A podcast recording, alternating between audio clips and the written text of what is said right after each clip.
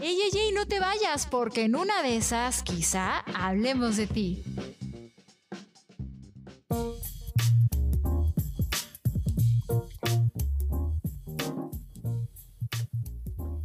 Ya regresamos, esos quizá hablemos de ti, un podcast de espectáculos y algo más. Estamos hablando pues de lo que pasa en el entretenimiento mexicano, eh, de, de, lo que sucede en estas este, tierras aztecas, en donde estamos siendo pues este reinvadidos por una bola de rateros que acaban de ser despedidos de la radio en Estados Unidos por trácalas. Ah, caray. Ernesto Buitrón trae la información. Sí te volaste la barda, Gil. Oye, sí, sí acaba de ser, pues Pepe Garza acaba de ser despedido, pero yo lo que decía es yo ni hablaba de él. A buscar. Yo estoy hablando de otro bandido. Va a venir a buscar mercado a México, ¿eh? Ya, ya, ya, ya, ya tiene su, su filial de, de, su programa de internet aquí, ya bien plantada, y ya, ya vimos qué famosos y qué postura han fijado respecto a esto. Entonces ya tiene varias personas y sé que ha entrado con mucha lana, ¿eh? O sea, pues que sí, sí ha pues empezado todo... a contratar a gente pues para empezar a posicionarse ahora de este lado del charco pues a ver cómo le va, ¿no? A ver cómo le va. Ya le costó prácticamente una investigación de las autoridades, según se dice. Pues a ver cómo le va. No creo que viva en la impunidad, porque además se la pasa hablando mal de la cuarta transformación, que es uno de los peores enemigos de la cuarta transformación. Pero bueno, vamos a otras cosas más agradables. ¿Qué pasa con Laura Bozo en este reality de baile, mi querido Ernesto Buitrón? ¿Se va, se queda, qué hace, se va a desarmar? ¿Hasta crees que se va? No se va a ir porque es lo único que les da es rating. la rating. O sea, claro, está No, no es lo único, no, pero sí es lo que más les da rating, eso sí. Bueno, es cierto, es cierto. Pero mi mamá la pasa bomba cada que, que a Laura. Ahora el Raúl Sandoval la traía como trapito, así para todos lados. Parecía matraca eso. Ay, no, qué diversión. Está, está sí. muy padre. Sí, porque aparte, ¿saben que Yo creo que lo, lo, veía, yo hace rato lo platicaba eh, con Laura en el, en el salón de ensayo. Eh, no están ustedes para saberlo, pero yo tengo a Laura Bozo, digamos, eh, todos los días, a todas horas que ensaya, pero Jesús, sí Jesús María Sandoval, Ven porque veo por imágenes Sandoval, así. Le, le, está inyectando juventud, alegría, porque ya, ya Laura, ya Laurita ya estaba de malas porque yo creo que, que, tú le estás Bonavides, inyectando juventud y alegría. No, no, no. Directo. Carlitos Bonavides ya realmente estaba, la deprimía, porque esa bondad de Carlitos Bonavides, este, excesiva, pues ya tenía de malas a la abogada, ya no estaba bailando, ya estaba como con algunas trabas y lo que todo el mundo que estamos ahí al lado de ella eh, encontramos ahora es que pues Raúl la pone de buenas. La verdad es que Raúl Sandoval es muy divertido. Yo lo conozco desde Azteca, pero es súper cagado, divertido, bromista y no le tiene miedo al qué dirán y no le tiene miedo a la abogada del pueblo. ¿eh? Eso, no, eso, es una gran ventaja. Y no le tiene eso miedo se llama, a... Se llama persona tóxica. No, no, pero dicen, trascendió que cuando Laura Bozo pasa junto a los agujetes de Chapultepec se secan los agujetes. Y me dije, no, el pobre Raúl Sandoval. No, espérate. Pobre, no, pobrecito. lo que sí es que Laura sabe cómo generar rating, cómo generar polémica. Sí, es una vieja loba de mar, ¿no? En este negocio. Sí, exacto, sí se la sabe. ¿Quién, ¿quién se la sabe más, ella o, o Lola Cortés? ¿Sabes qué? qué? Yo, creo, yo creo que son dos generaciones de dos eh, programas totalmente distintos que ahora con esta fórmula que, que, las tienen en las estrellas bailan en hoy. La verdad es que mi mamá ve las estrellas por Lolita, pero se ríe mucho con Laura. Yo creo que al final la combinación de públicos las pone a la par. Yo, yo pienso que la Laura Bozo y Lolita Cortés están muy a la par en cuanto a público, aceptación, en, en cuanto a jalar a sus propios fans. Y pues eso está bueno, todo el mundo sale ganando y se sale riendo porque mañana viernes, este podcast se está grabando el jueves, van a ver algo de Laura Bozo. Si han visto o creen que han visto todo, tienen que esperar hasta mañana. Ay, no, Ahí eso me van a ver algo de Laura, ya no, no espérate, sé. No, Pensé que ya lo habíamos visto o todo. ¿Qué está sí. pasando? Yo no, no, no. Que tú la tengas ahí diario no quiere decir que todos la hayamos visto todo.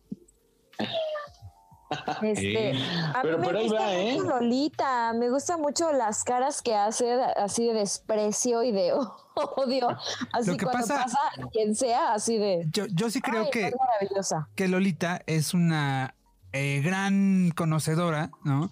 de, de la tele, del personaje, eh, de su propio personaje, sí, de la audiencia, sabe lo que está buscando. También Laura, pero en el caso de Laura, eh, eso que vemos en hoy de pronto es la propia personalidad de Laura. Y en cambio Lolita, creo yo que es un gran personaje. Con muchas virtudes, pero es un personaje al fin. Es un gran personaje y yo no me digan por qué lo hice, que si no me quiero o qué pero vi una entrevista que hizo Haitovich en Distrito Comedia. No me digan por qué le dejé. Pero. Lolita Cortés, sin el personaje, me pareció encantadora.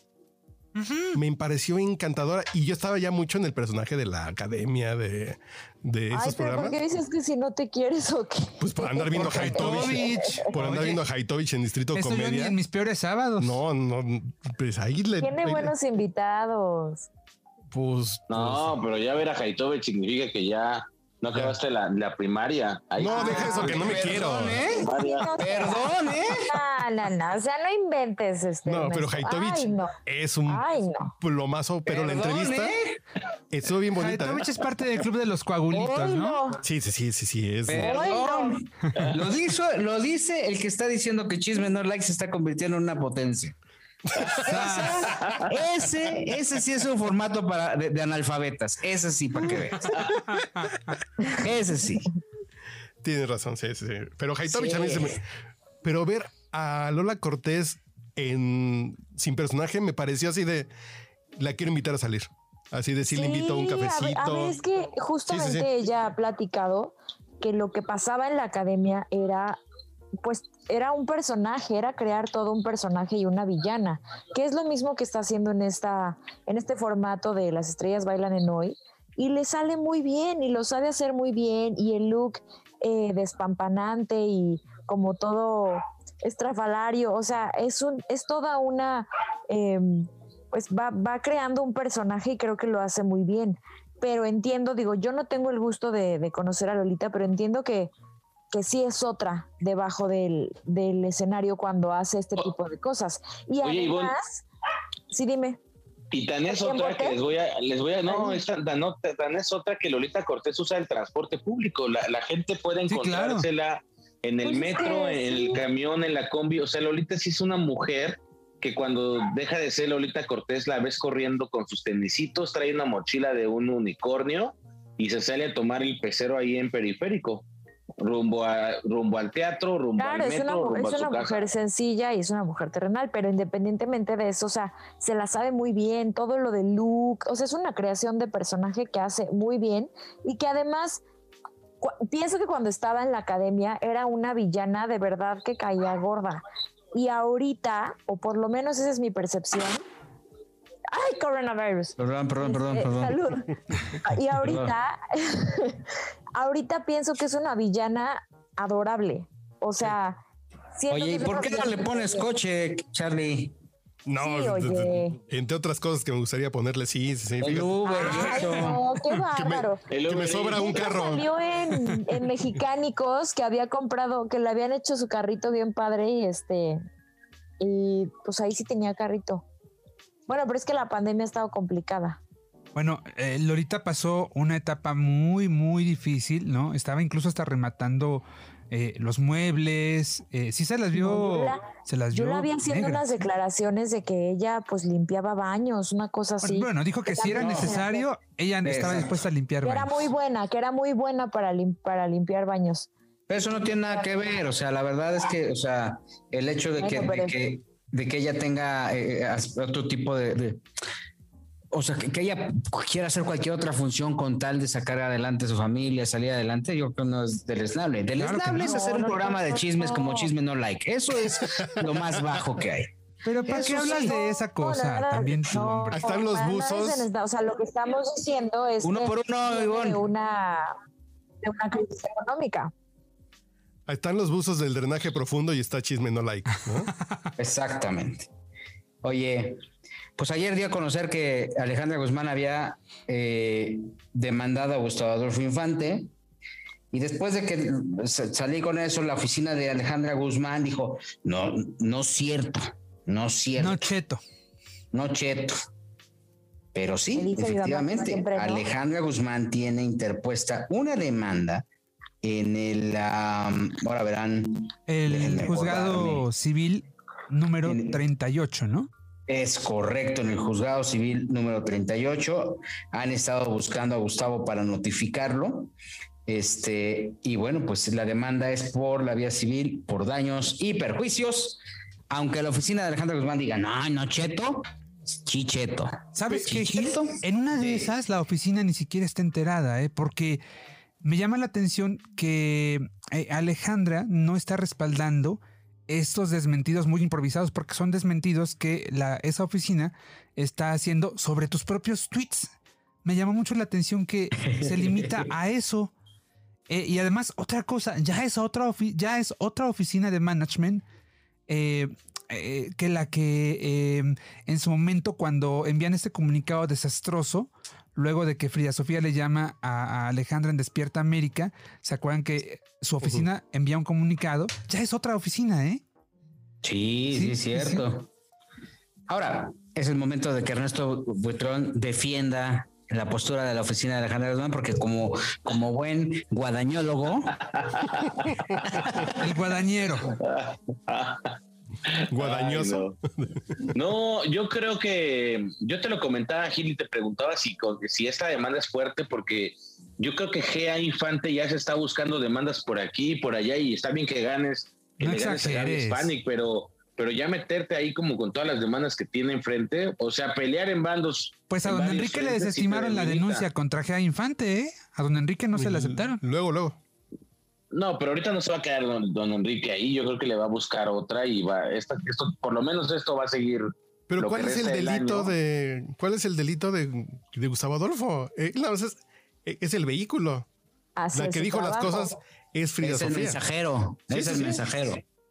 Sí, es solamente como el ardor. Gustavo Adolfo. Gustavo Adolfo, ¿qué coleccionas? Va a decir. Demandas. Ahora, una semana más y seguimos en lo mismo. No hay una denuncia a esta hora, jueves 3 eh, de junio de 2021. No hay denuncia por parte de Frida Sofía. Y seguramente si están escuchando el podcast el sábado, vamos a, vamos a estar sin demanda, ¿no? sin denuncia. Y cada vez se va enfriando más y me parece que ya se tardaron definitivamente. No sé, Gil, si tú tengas información respecto al rumbo que está tomando eh, pues este intento de denuncia. Estoy en posibilidad de confirmar, de confirmar. Sí, señor. Que la próxima semana habrá, habrá noticias alrededor de Frida Sofía y esta denuncia. Qué bueno. Ay, Santo Cristo. Ahora me, inquieta porque yo hace dos semanas dije que la próxima semana, ¿no? Y entonces... Tú lo habías programado, lo habías programado para el 17 de mayo. Pues sí, pero no son mis tiempos, son los de Frida, ¿no? ¿Yo qué hago? no puedo hacer nada. Son los del señor. Pero antes lo habíamos programado, eh, porque así nos lo habían dicho los OLEA, los abogados, para finales de, no, para principios de mayo, pero antes para finales de abril, y así nos lo hemos llevado desde el 7 de abril prácticamente. Y saben que yo creo que le está poniendo, yo creo que se, yo creo que hay lentitud o quizá no vaya a haber demanda porque Frida todavía no puede salir de Estados Unidos. Entonces, sí, sí esa, yo creo que al final, lo hablamos aquí, es un tema súper delicado porque es un, es un momento en el que obviamente se están respetando los derechos de la mujer y se está buscando. Como tiene que, ser, claro. Pero yo creo que cosas como esta, estas tipo de denuncias sociales y denuncias eh, penales, pues sí, al final vienen a golpear el movimiento y vienen a golpear a todas las mujeres que siguen luchando porque se, se hagan válidos sus derechos y se les respeten. Entonces, es que después de todo lo que ha hecho Frida, ¿qué más puede decir? O sea, si no hay demanda, yo creo que el chisme puede estar muerto, ¿eh? Y toda la, toda la bola que armó ahí en alrededor de la familia, lo único que queda ahí, pues obviamente, y lo platicaba yo con doña Silvia, es la, pues de cierta forma la fractura familiar, ¿no? Porque no lo esperaban y, fue una bomba nuclear que... No, no platiques de eso con doña Silvia, por favor. A eso vamos, a eso vamos, espérame, espérame, no, no le cortes la inspiración. Ernesto Buitrón es uno de los pocos reporteros mexicanos que ha estado en comunicación directa por una excelente relación profesional, que esto hay que reconocerlo y, lo decimos en serio, que tiene Ernesto con Efi, que a su vez no es quien trabaja con doña Silvia, no. Este, la verdad tiene, tiene muy buena relación con doña Silvia Pinal. Estuviste toda la tarde con ella. ¿Qué fue lo que pasó, Ernesto? Fíjate que fuimos a comer, eh, estuvimos ahí en una reunión con unos amigos de Doña Silvia porque ya está vacunada y, realmente como que le ha hecho muy bien salir. Ella me estaba contando, hay un, hay un acercamiento de Morris Gilbert eh, para que regrese a, pues al teatro musical en cuanto, digámoslo así, el próximo año, enero, que se restablezca, ojalá que sí. Ah, qué eh, buena. La quieren traer, Morris, Morris es el productor que está interesado y también está interesada la productora Tina Galindo. Pero la, la oferta, digámoslo así, o el, proyecto más fuerte que tiene Doña Silvia ahora es el, el, que le presentó Morris hace por lo menos un mes. Y estuvimos platicando de todo, estuvimos platicando Oye, pero a ver, A ver, ustedes de Morris a Tina Galindo, ¿con quién trabajarían? Yo con, Tina Galindo, definitivamente. Yo con Morris. Yo creo que, yo creo que con Morris, porque ya trabajó con Tina. Acuérdense que ya hizo una obra hace unos años hace como siete, ocho años, quizá por ahí más o menos. Yo creo que para cambiarlo, porque ya, ya, ya estuvo, Doña Silvia ya estuvo en el Insurgente. Tina es, para mí, la mejor productora de este país. La mejor productora de este país. Coincido. Sí, sí, la, sí, la, que hace las obras con más calidad, la que trae las obras con más nombre, eh, con más, eh, las más novedosas, ¿no? Porque de pronto lo que Ocesa hace es comprar obras que ya tienen mucho tiempo, muchos años en Broadway o en Londres, ¿no? Y eh, Tina junto con Claudio Carrera eh, tratan siempre de traer como cosas muy nuevas. Ahora, recientemente trabajaron en conjunto con nosotros a teatro, ¿no? Sí. Y bueno, pues este puede ser una sorpresa, a lo mejor hacen un doblete. Bueno, y entonces, ¿qué te dijo doña Silvia de, Frida? Mira, me dijo que de Frida espera que por lo menos recapacite y se acerque a su familia. Eh, ella no quiso entrar en detalles sobre la cuestión de don Guzmán porque tampoco a mí se me hizo correcto meterla en un chisme que ni le corresponde, ni es para ella. Ay, a ver, Ernesto, esto lo está diciendo el que sacó de sus casillas a Chabelo. es que si ustedes ven en ese video, yo nunca saqué a Chabelo de sus casillas. Fue ese, en ese video viral, fue Gaby Botello, que era reportera de Ventaneando, quien le pregunta de Leslie y pues obviamente don Chabelo no se quiso ver misógino y pues me, aventó a mí el zarpazo. Miren, eso, fue lo que pasó. Había tres reporteros que sacaban de sus casillas a Chabelo. Una de ellas fue Gaby Botello, de Ventaneando. Otro fue Germán Wink, también de Ventaneando, que le dio un seguimiento muy especial a ese caso. Claro, eh, el de Leslie. ¿sí? ¿Cuántos años tendrá Leslie, Juanito? ¿Unos 26? 25, 26 años. 27, ¿verdad? Sí, ¿verdad? Sí, claro, claro. Y el otro fui yo porque hasta conmigo la agarró Chabelo, ¿no? Uh, qué caray. Bueno, a ver, oye, ¿y qué más te dijo doña Silvia, Ernesto? Fíjate que me un saludo o algo? que quiere viajar a Italia eh, porque hace muchos años, cuando, eh, sobre todo después de trabajar con Buñuel, ella se fue a preparar artísticamente a Italia y sobre todo en Roma eh, vivió con sus hijos, con Alejandra y con Luis Enrique cuando estaban chiquitos, estuvo mucho tiempo por allá y que le agarró mucho amor. Entonces ahora tiene deseos de irse pues a Roma, quiere, quiere darse la oportunidad de descansar, pero la idea del teatro no la deja irse de México. Ella hasta no saber qué va a pasar con su futuro porque quiere regresar a trabajar, eh, no sabe cuándo podrá tomar este viaje en compañía, sobre todo de su hijo, que Luis Enrique es quien está más cercano a ella. Y estuvimos platicando de Buñuel, estuvimos platicando de, de cómo se había sentido ella con todo el encierro, y yo creo que... ¿Y cómo se sintió? Pues ella me dijo que al final tenía, dejó de ver a muchos amigos y muchos amigos también se fueron, muchos amigos cercanos, algunos fallecieron por, por el coronavirus.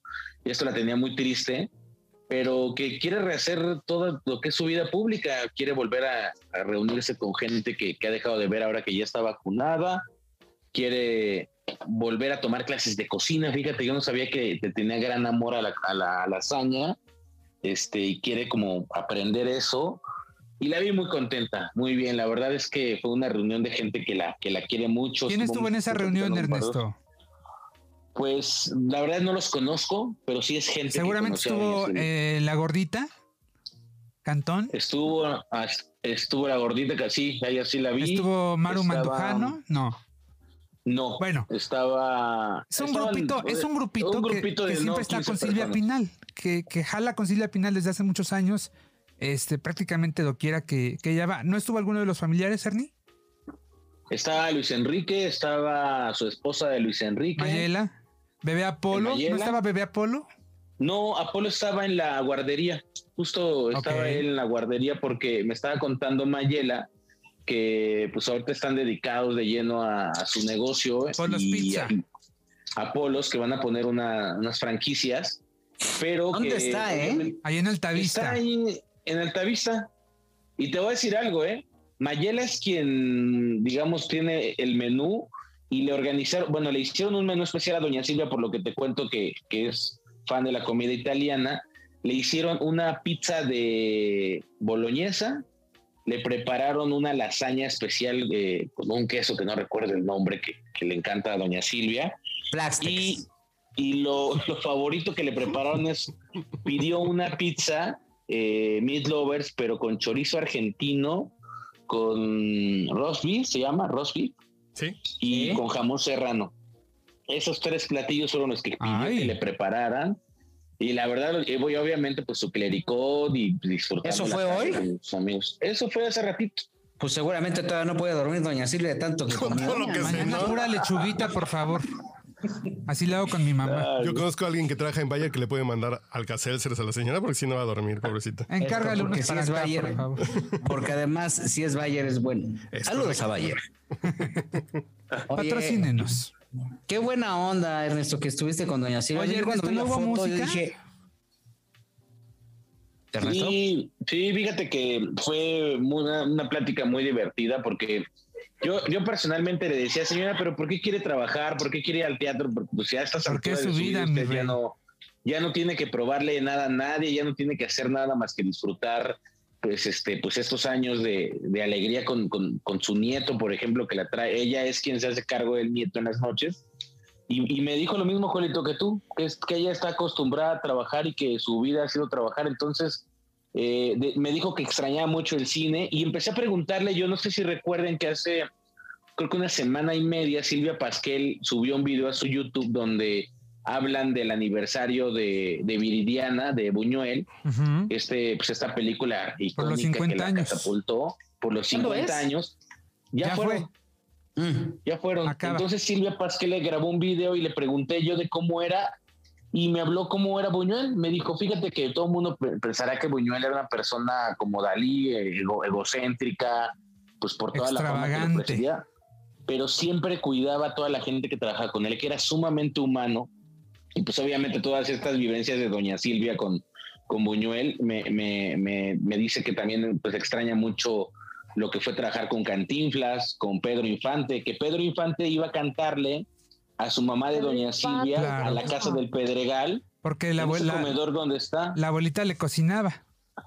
Exactamente, la abuelita le cocinaba y Pedro Infante le encantaba ir a cantarle y a comer con ella. ¿Y nunca se le hizo a Pedro Infante? Nunca se le hizo a Pedrito le, Pedrito le coqueteaba muchísimo. A Silvia. Pero nunca se le hizo. Pero no, no, no, no. Nunca, se le hizo, ¿verdad? No. Es que, que estaba casado. le gustaban jovencitas, jovencitas, más jovencitas, ¿no? Eso es como la leyenda urbana, ¿no? Acuérdate de mi chachita que en paz descanse. La chachita, sí. Vamos a ir un corte, regresamos. Regresando, Ernesto Buitrón va a ampliar más la información con su famosísima guadaña, que ya está lista. Ivonne de los Ríos seguramente trae a su regreso una exclusiva, porque seguramente después de tres semanas al menos una tendríamos que tener. Y tenemos mucha información con Juelo Farril y Carlos H. Mendoza. Estos quizá hablamos de ti, un podcast de espectáculos y algo más.